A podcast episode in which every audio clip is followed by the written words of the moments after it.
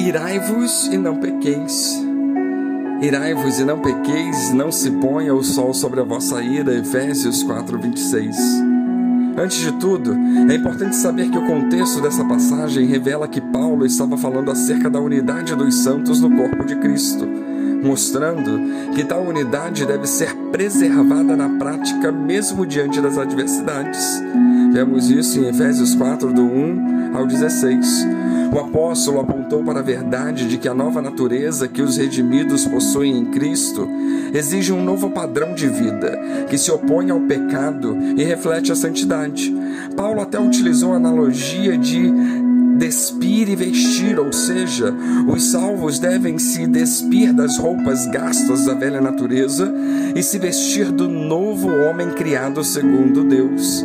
Para tomar isso mais claro, Paulo escreveu seis implicações práticas dessa dinâmica: deixar de mentir para dizer a verdade, saber controlar a ira, deixar de furtar, mas trabalhar aquilo que é correto, saber controlar as palavras, não dizendo palavra torpe, mas usando-as para edificação, ficar longe da amargura, mas andar em amor, sendo benignos e compassivos uns para com os outros, se afastar de qualquer impureza e imoralidade.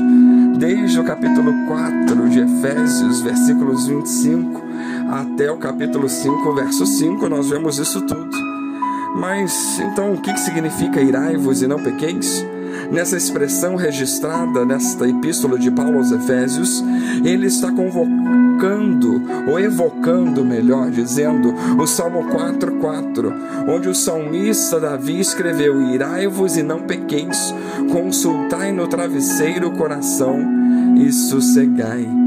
Para entendermos o significado dessa expressão, antes precisamos considerar algumas coisas acerca da ira.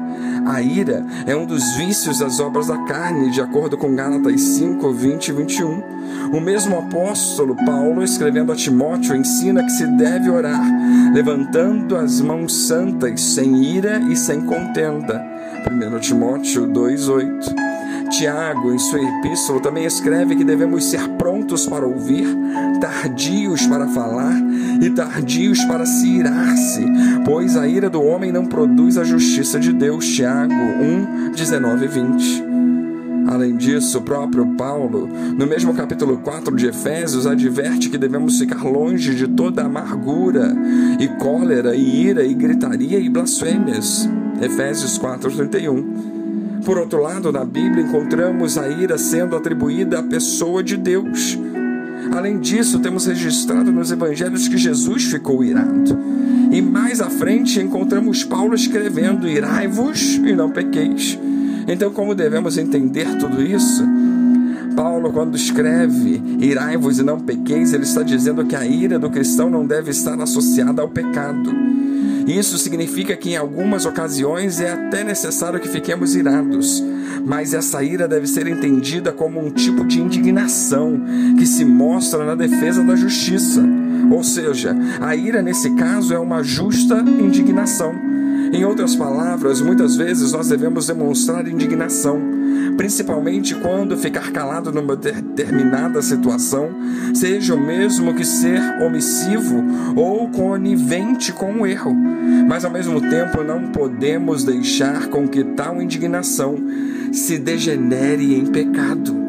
Portanto, a ira em si não é necessariamente pecaminosa, visto que o próprio Deus é um Deus irado, de modo que sua ira se revela do céu contra a impiedade e perversão dos homens que detêm a verdade pela justiça, conforme Romanos 1,18. Ou seja, a ira de Deus é santa, justa e é uma de suas perfeições. O Deus que é amoroso e misericordioso é igualmente santo e justo e não pode ficar indiferente ao pecado, não. Antes, ele derrama sua justa ira sobre o pecador, conforme Salmo 7,11. No entanto, porém, a ira na vida de homens caídos quase sempre está fundamentada sobre os pilares do pecado. E é nesse sentido que ela se torna reprovável e carnal É nesse sentido que nós devemos nos afastar, pois enquanto a ira de Deus está sempre oposta ao pecado, a ira humana está quase sempre associada ao pecado. E é exatamente por isso que o apóstolo Paulo escreve: Irai-vos e não pequeis. De forma bem prática, podemos dizer que o cristão deve sempre ficar irado contra o pecado, irado contra a injustiça. Porém, quando essa ira é direcionada ao comportamento do próprio, próximo, facilmente ela pode se tornar pecaminosa, convertendo-se até em mágoa, rancor e ódio. Portanto, irai-vos e não pequeis é uma ordem que deve ser cumprida. Porém, o que sempre deve estar claro é que a justa ira esperada dos seguidores de Cristo não se fundamenta neles próprios, mas no padrão exigido pela santa palavra de Deus. Portanto, não podemos dar lugar ao diabo, não podemos lugar, dar lugar ao pecado. Que Deus os abençoe.